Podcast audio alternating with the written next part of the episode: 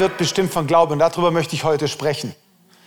An welchen Punkten das ist, was Glaube überhaupt hei heißt, wo wir Dinge schon glauben, wie wir gemacht worden sind und was es für deinen ganz praktischen Alltag heißt und heißen kann. Weil Glaube bestimmt dein Leben. Dem oder was du glaubst, bestimmt dein Handeln. Deine, das, was du tust, wo du hingehst, wie du dich entscheidest, das kreiert deine Realität, was du glaubst. Darüber möchte ich sprechen. Ich möchte darüber sprechen, wie viel Fights, warum es so viel Fights um den Glauben gibt, wem wir glauben, was wir glauben. Warum du überall, ähm, es geht überall darum, kann ich das glauben, soll ich das glauben, muss ich das glauben? Von Kindesbeinen an, im Kindergarten, in der Schule, im Studium, im Beruf geht immer alles darum, was und wem glaube ich? Wem kann ich glauben? Wie hat sich das entwickelt über die letzten 50 ähm, Jahre, in den letzten Jahrzehnten? Ähm, und warum, warum gibt es so viele Kämpfe darum? Und ich bin davon überzeugt, dass, ähm, dass es wie ähm, eine teuflische Strategie von, vom Teufel selber dahinter bekommt, so viel um Glaube herum zur Verwirrung und vor allem Enttäuschung zu bringen, weil die meisten Menschen haben deswegen den Glauben an den Glauben verloren.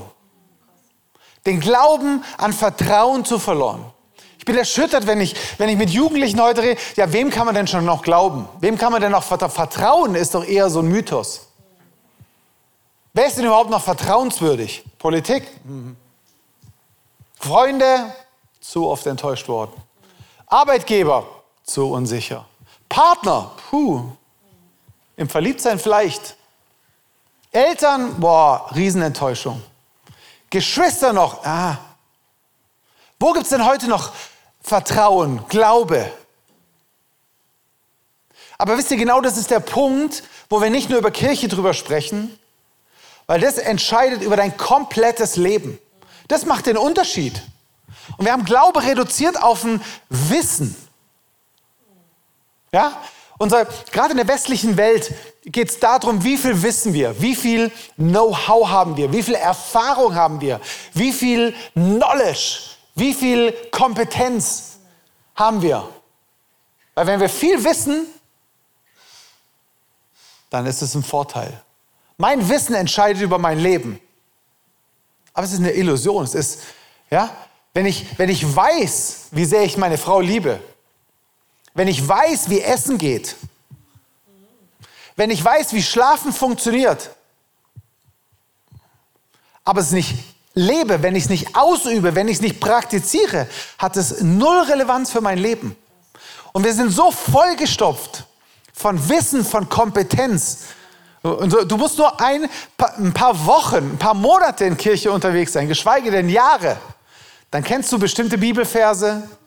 Kennst du diesen Vers? Christus, wo wir gehört haben, ist jemand in Christus, in eine neue Schöpfung, das Alte ist vergangen, Neues ist geworden. Kannst du die Verse auswendig? Aber es hat null Relevanz für deinen Alltag. Und du bist geprägt, du bist dominiert, du bist, ähm, dein Alltag wird dadurch bestimmt von Enttäuschung. Ja, theoretisch, ja. Ja, ich halte es für möglich, dass Gott es kann. Ja, ähm, neue Schöpfung hört sich mega gut an, aber eigentlich, ich sehe noch genau gleich aus, ich habe noch die gleichen Probleme, ich habe die gleichen Sorgen, ich habe die gleichen Ängste, ich habe die gleichen Herausforderungen. Ja, irgendwie kann das mit der Schöpfung ja nicht so gemeint sein. Wisst ihr, mein Herz brennt dafür, dass dieser Glaube, von dem die Bibel spricht, dass diese Wahrheit, die eine Person ist, Jesus Christus, dass sie in unser Alltag kommt und uns genau zu dieser Schöpfung transformiert. Dass wir keine Maschinen brauchen, um uns zu verbessern. Dass wir keine Anstrengungen brauchen, um unser Leben zu optimieren. Dass wir nicht mehr Wissen, mehr Know-how, mehr Technik brauchen, damit unser Leben so ein bisschen besser wird weil wir sonst auf dieser Erde dahin vegetieren, sondern dass unser Glaube so tief gegründet ist in Jesus Christus, dass wir erleben, dass wir zu dieser neuen Schöpfung, wie die Bibel es sagt, heranreifen, dass wir sie entdecken, dass wir sie erkennen, dass wir sie wie auseinanderklappen und dass unser Leben nicht mehr dasselbe ist, wie es war. Und das ist der einzige Unterschied. Der Glaube aus der Bibel unterscheidet von allen anderen Dingen. Der sie unterscheidet von Religion. Das ist der Unterschied, ähm, wo Jesus Christus, der Gott der Bibel, sich unterscheidet von allem anderen. Wisst ihr, und wir, es ist so ein, ein Ringen darum. Und da sind wir als Christen in Freikirchen nicht gefeit davon. Wir denken, wow, wir haben eine schöne Worship, wir haben Asteras, wir haben Kameratechnik. Deswegen haben wir, ist es automatisch schon mal, ihr wisst schon. Nee, sondern wir müssen, wisst ihr, ähm, es macht einen Unterschied, wie du in deinem Alltag lebst. Nicht, wie flippig wir hier im Gottesdienst rumhüpfen. Oder wie hip, modern der Pastor gekleidet ist. Oder wie gehypt die Teaser sind. Oder wie beeindruckend die Licht- und Show-Elemente sind. Sondern macht der Glaube einen Unterschied in deinem Leben. Glaubst du Gott? Und das Geniale ist, und das ist der Unterschied zu Wissen, dass du dir anreichern musst, wo du Leuten, die dir vorausgehen, die, die wirst du niemals einholen, weil das Lebenserfahrung kannst du nicht einholen. Aber Glaube ist ein Katapult. Und wenn du Gott glaubst und wenn du erst seit einem Tag Christ bist oder vielleicht noch nicht mehr Christ bist, kann er dich von heute auf morgen so dermaßen hochkatapultieren, dass dein Leben sich radikal ändert. Und darüber sprechen wir heute. Wisst ihr? Wie entwickle ich einen Glauben der, darüber? Was, was ist denn Glaube überhaupt? Ist ja schon mal gut, wenn wir darüber sprechen, so eine Begriffsdefinition zu haben. Und jeder, der bei uns, bei mir im Explore war, der weiß, ähm, wie ich das oft beschreibe, ähm, weil in der deutschen Sprache ist Glaube so verwässert. Ja, ich könnte jetzt rumgehen und fragen so, hey, was ist denn Glaube? Dann würden wahrscheinlich 30, 40, 50 Antworten kommen. Wahrscheinlich auch ein paar Christliche dabei, ein paar, ähm, die man so als guter Christ raushaut. Aber hat jemand eine Definition für Glaube? Kann ich die irgendwo nachlesen? Leute, wir sind, wir sind Christen und die zentralste Sache haben wir so oft keine Ahnung. Es ist so ein Schmerz, wirklich. Eigentlich müssten wir, das muss, wenn mein Sohn, mein, mein achtjähriger, neunjähriger Sohn reinkommt und ich ihn fragen würde, was ist Glaube, wäre das eigentlich das Wichtigste, was er raushaut. Das ist das, was wir transportieren. Hebräer 11.1. Schreib dir, wenn du nichts mitschreibst, schreib dir die Bibelstelle auf und lest die nach. Glaube ist eine Verwirklichung dessen, was wir hoffen. Ein Überführtsein von Dingen, die wir nicht sehen.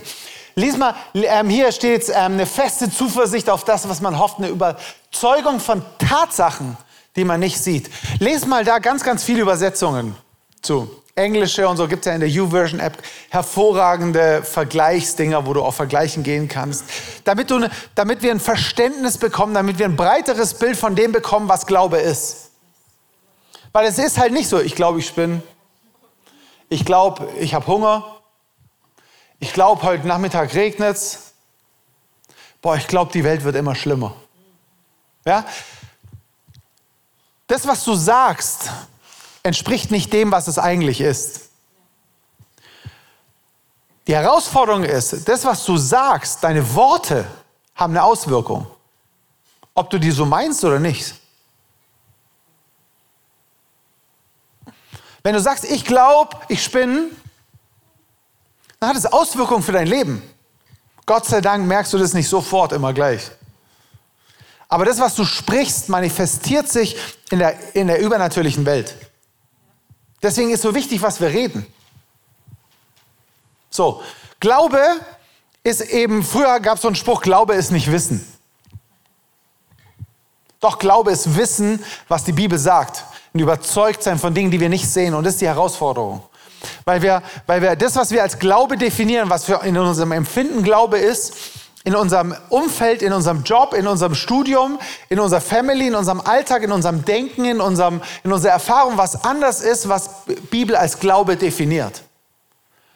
Und die Herausforderung ist, das Step für Step zu erobern als Christ. Das ist deine und meine Herausforderung. Weil durch Glaube bringen wir unsichtbare Dinge ins Sichtbare. Durch Glaube reden wir. Lest mal Hebräer 11 durch, das ganze Kapitel. Da wird von den, von den Glaubenshelden in der Bibel gesprochen, was sie alles durch Glauben bewirkt haben. Junge, Junge, bombastisch. Es ist ein Überzeugtsein von Dingen, die wir nicht sehen. Jetzt sagst du, Stefan, naja, okay, es ist ja, ist ja erstmal schön gemeint, aber ich sag dir, du glaubst schon. Wer war schon mal auf dem Mars?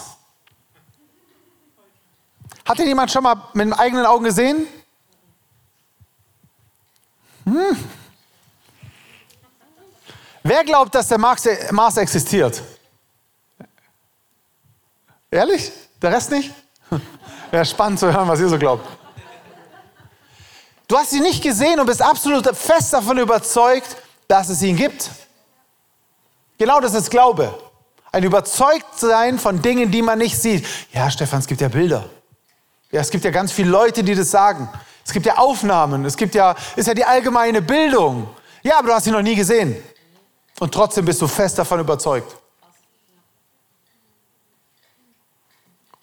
Und das ist ein Beispiel, wie in deinem Leben, wie du handelst in deinem Leben. Hat jemand schon mal die Erde vom Weltall beobachtet und gesehen, dass sie so eine Kugel ist? Du hast Bilder gesehen. War jemand schon mal oben? Lügner. Trotzdem glauben wir alle, dass die Erde eine Kugel ist. So, jetzt gibt es aber viele Menschen, die sagen, Erde ist eine Scheibe. Ja, der Verschwörungstheoretiker. Mir geht, der Punkt ist nicht zu sagen, richtig, falsch, Verschwörung, sondern der Punkt ist, Menschen handeln gemäß dem, was sie glauben, obwohl sie es nie gesehen haben. Ich stand noch nie auf dem Stuhl. Ich stand schon auf anderen, aber auf dem Stuhl stand ich nicht. Jetzt bin ich über 90 Kilo schwer und jetzt glaube ich, dass der Stuhl mich hält. Ja? Soll ich mich draufsetzen? Als ob. Es reicht doch, wenn ich glaube. So, jetzt haben wir die Erfahrung, dass die meisten Stühle immer heben, oder? Und unsere Erfahrung sagt ja, wenn ein Stuhl hier drin steht, dann wird er mich aushalten. Ich habe auch keine Ahnung, ob der vielleicht verrostet ist, ob ihn vielleicht jemand angesägt hat, ob der wirklich mein Gewicht hält. Aber ich glaub's. Das reicht doch. Das ist das, wie wir unseren Glauben oft leben. Ich glaube ja, aber solange ich nicht danach handle, ist es ein Lippenbekenntnis. Deswegen sagt die Bibel, Glaube ohne Werk ist tot. Weil ich handle immer entsprechend meinem Glauben. Ich glaube, der Stuhl hält mich. So, und dann gehen wir hin als Christ.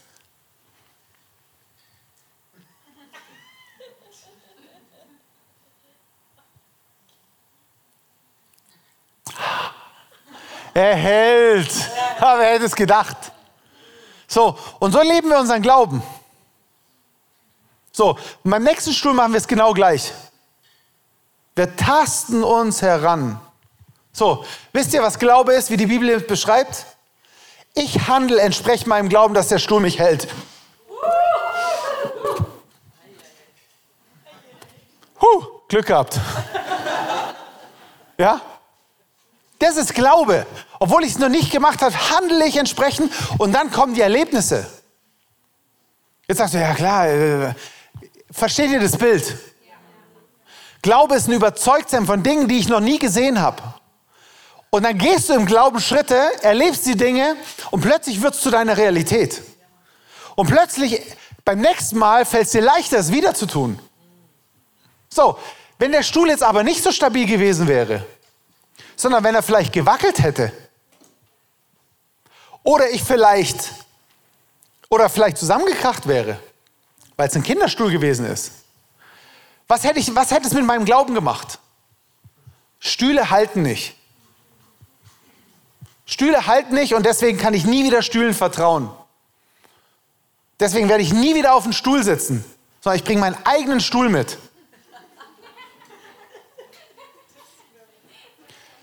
Wir lachen, aber genau das passiert im Glauben. Wir haben ein Erlebnis. Das Spannende ist, wenn, wenn Leute frisch zu Jesus kommen, frisch errettet werden, erleben die krasse Sachen. Und plötzlich hört es wie auf.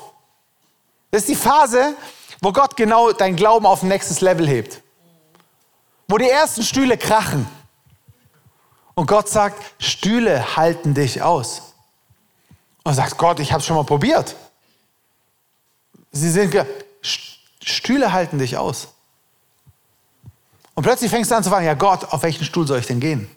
Sagt, gute Frage. Such dir die Stühle nicht aus, ich zeige dir die Stühle, die dich halten.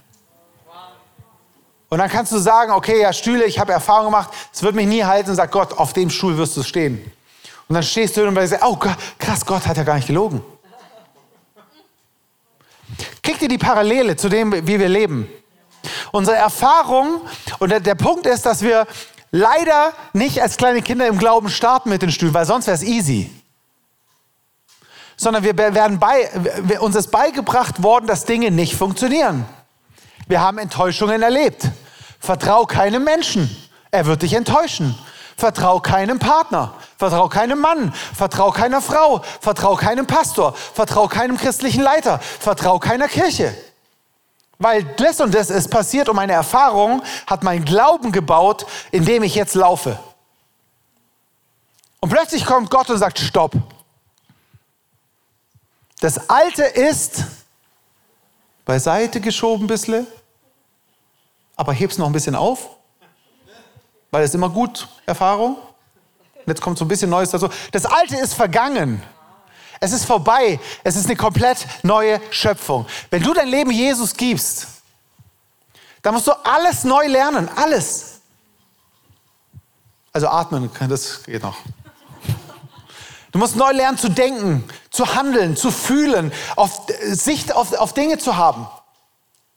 Weil du bist eine neue Schöpfung.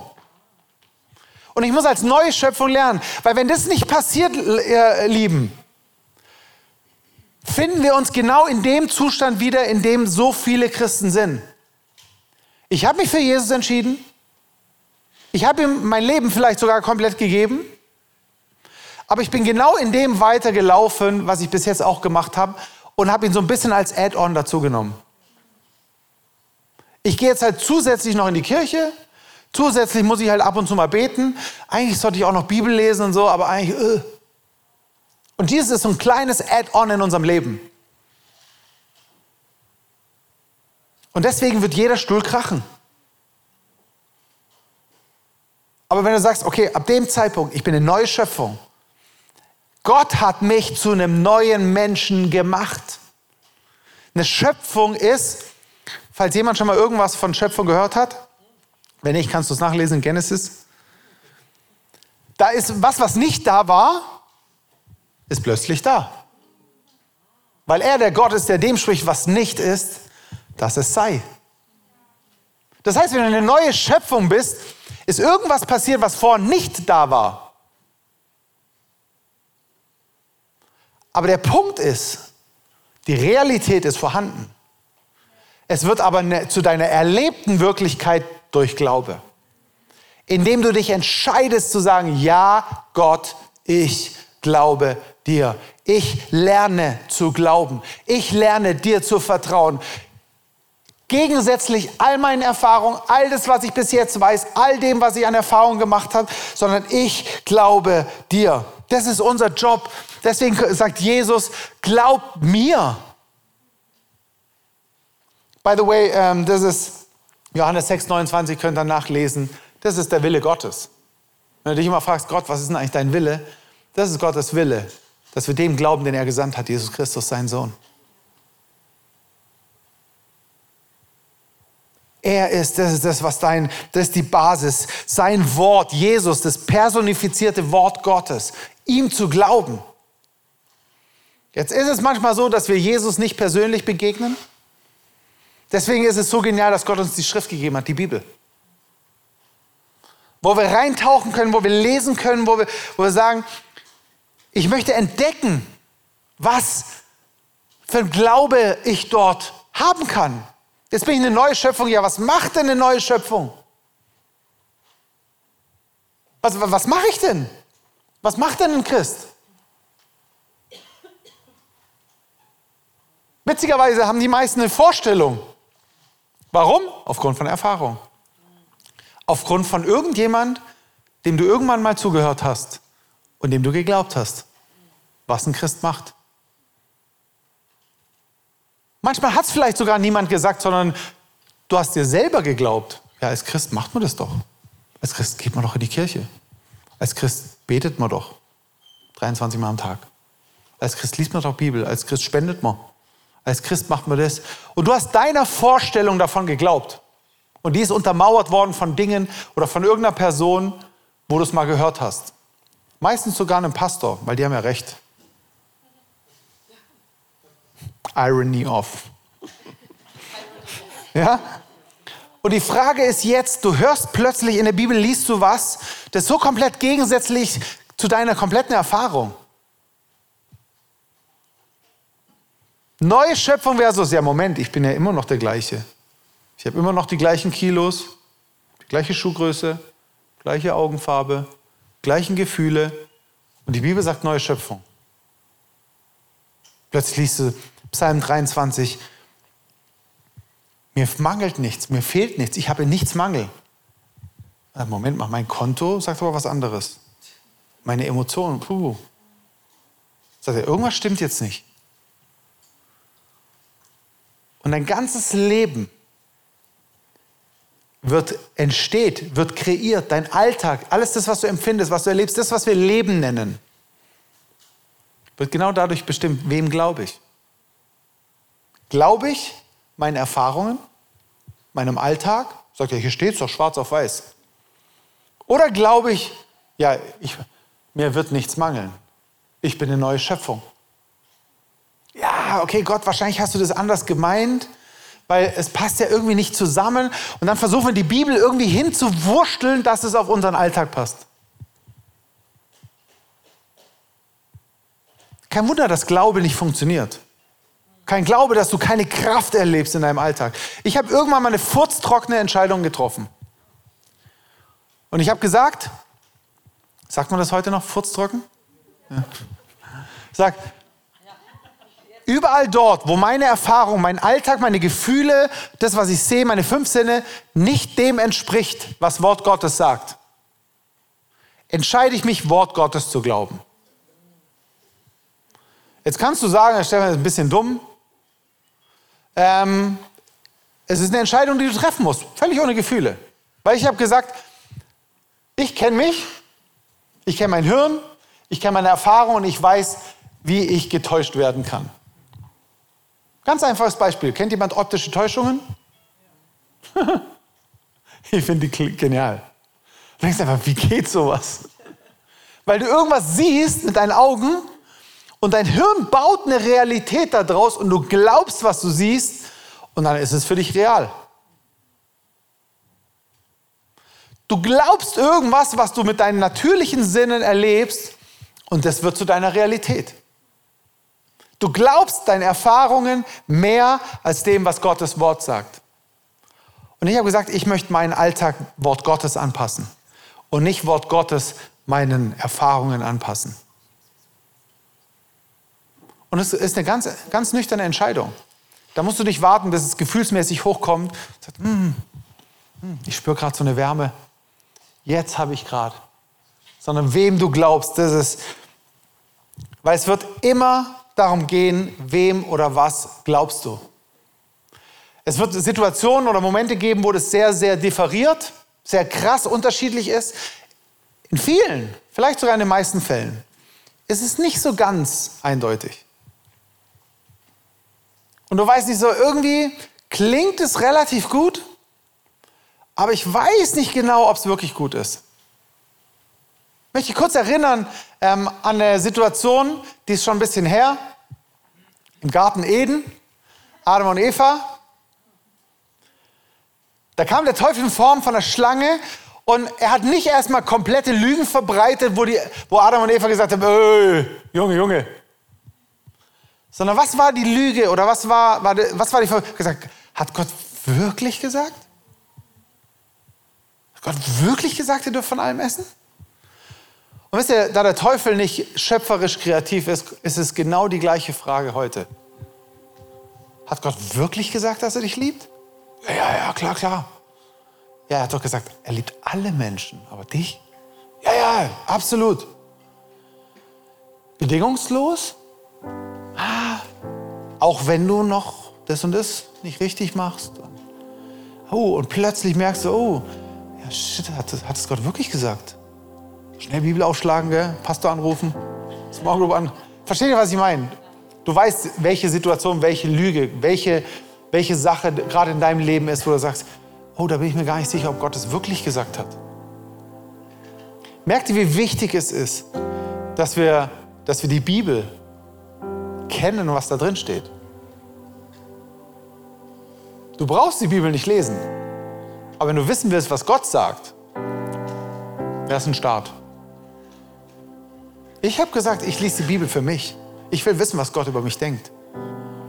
Ich vertraue den ganzen Predigern hier. Ich vertraue vielen Pastoren. Ja, auch wenn der, der, die Bibelstelle, wo der David vorgesagt hat, ich glaube ihm. Aber ich gehe auf Nummer sicher. ich ich glaube dir auch so. Ähm, aber ich will wissen, was hat Gott wirklich gesagt. Wisst ihr, und dann, und ich will, ich will, also wenn ich sage, ich will wissen, was er wirklich gesagt hat, meine ich damit, was er wirklich gesagt hat. Merkt ihr den Unterschied? Ich meine damit nicht das, was ich jetzt meine, daraus zu lesen. So. Weil dann, weil dann wird es so ein bisschen Pick and Choose. Ja, so, oh, da habe ich eine Bibelstelle gesehen. Kennt ihr so diesen Klassiker? Gott, was soll ich tun? Schlägst du die Bibel aus? Und er ging hin und er hängte sich. Oder noch so ein Klassiker, habt ihr gewusst, dass in der Bibel steht, es gibt keinen Gott? Der Satz steht tatsächlich drin. Allerdings mit einem Satz, die Narren oder die Ungläubigen oder die, die Toren, die Dummen sagen, es gibt keinen Gott. Oh, äh, schon ganz anders. Ich will wissen, was er wirklich sagt, indem ich das Gesamtbild angucke, im Kontext. Und an den Stellen, wo ich es nicht verstehe, und glaub mir, da gibt es einige. Das passt nicht in mein Gottesbild. Das passt nicht in dem, was ich glaube. Aber ich will rausfinden, was es bedeutet. Und dazu brauche ich ihn wieder. Da brauchst, dazu braucht es einen Heiligen Geist, dazu brauche ich Jesus, das fleischgewordene Wort. Weil wisst ihr, wir suchen, wir brauchen Lösungen für gewisse Dinge in unserem Leben. Die Frage ist, wo suche ich sie? Wer kann mir ganz schnell ein Medikament für Kopfschmerzen sagen? Apfel. Was gelernt. Ich könnte euch jetzt verschiedene Medikamente abfragen und es kommt wahrscheinlich so rausgeschossen. So, wer kann mir drei Bibelstellen sagen, wo was über Krankheit gesagt wird? Ja, kommt schon langsam. Ja, aber was, was ich damit sagen will, wir, wir suchen Lösungen und wir haben so viele Lösungen für so viele Probleme in unserem Leben. Wenn du finanziell, wenn du, wenn du, du, nimm mal an, ich schenke dir jetzt 100.000 Euro. Wäre gut, oder? So, dann sagst du, okay, wo, wo lege ich die jetzt an? Wen fragst du? Ähm, Gott. Er hat schon was gelernt. Was ist unsere normale Sache? Wir gehen zu einem Finanzberater, Versicherungsspezialist. Wenn wir irgendwie, ja, du hast auf einmal irgendwie auf deiner Haut, siehst du auf einmal einen roten Fleck, denkst du, ah, ich habe gestern in den Spiegel geguckt, gestern Abend, und habe hier so einen schwarzen Punkt entdeckt. Wo ich gedacht habe, war der vorher auch schon da? Ich habe keine Ahnung. Erste Ding, oh, ich war früher so ein Hypochonder. Kennt ihr das? So, das ist bestimmt Hautkrebs. Ja, du siehst irgendeine Anomalie auf der. Oh, erstmal einen Arzt fragen. Unsere natürliche Reaktion ist immer, Spezialisten zu fragen, wo wir Lösungen suchen, anstatt zu dem zu gehen, der uns geschaffen hat. Ich wünsche mir für mein Leben, und da nehme ich mich voll mit ein, es kommt eine, eine, eine krasse Situation. Ich stürze, ich habe einen Unfall und das Erste, was ich rufe, ist Jesus. Ich habe ein finanzielles Problem. Ich sage Jesus. Er ist der, zu dem wir sagen, ihm will ich glauben. Und wenn wir das lernen, dann wird sich unser Alltag, unsere Realität, das, was wir glauben, langsam ändern. Und plötzlich erleben wir Dinge, die die Schrift sagt.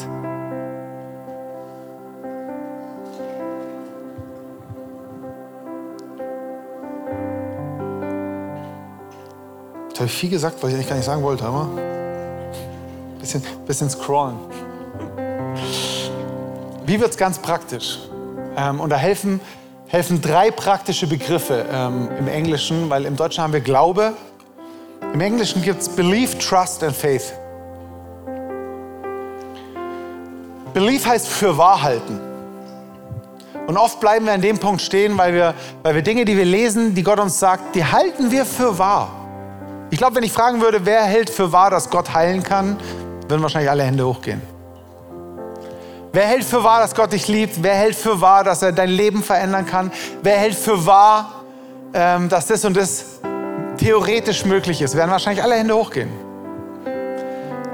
Aber oft bleiben wir an dem Punkt stehen. Aber Gott lädt uns ein, den nächsten Schritt zu gehen in, in Trust. Trust ist Vertrauen. Ich vertraue, ich, ich taste mich mal voran.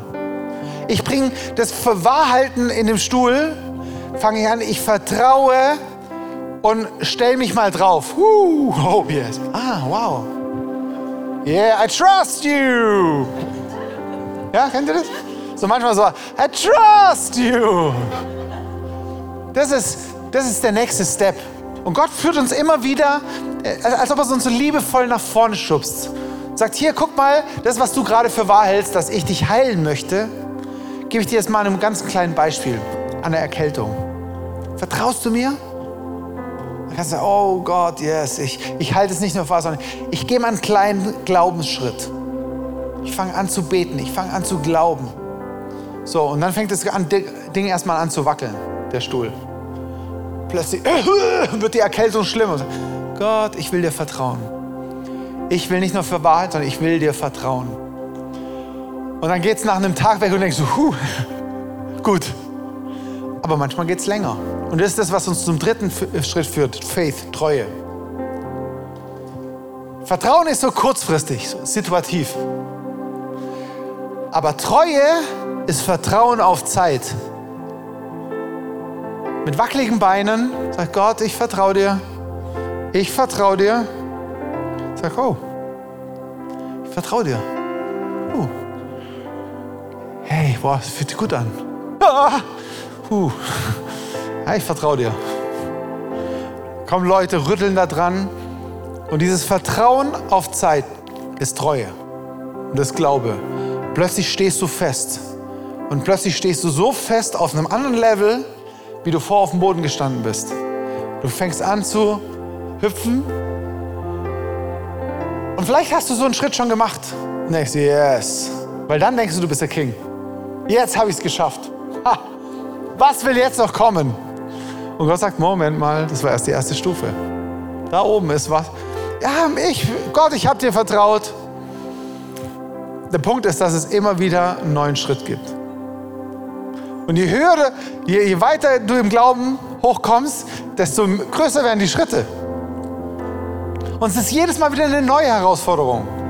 Du denkst vielleicht, ja Stefan, du bist ja Pastor, du bist schon so, ja, wenn ich an deiner Stelle wäre, würde ich auch glauben.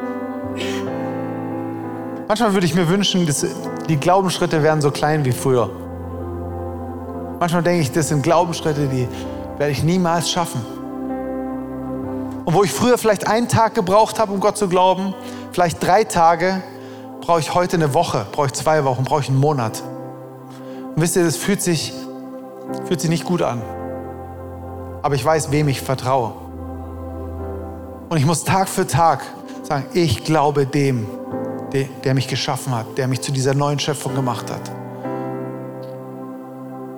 Und du merkst, wie dieser Glaube wächst über eine Zeit und das Vertrauen zu einer Treue wird.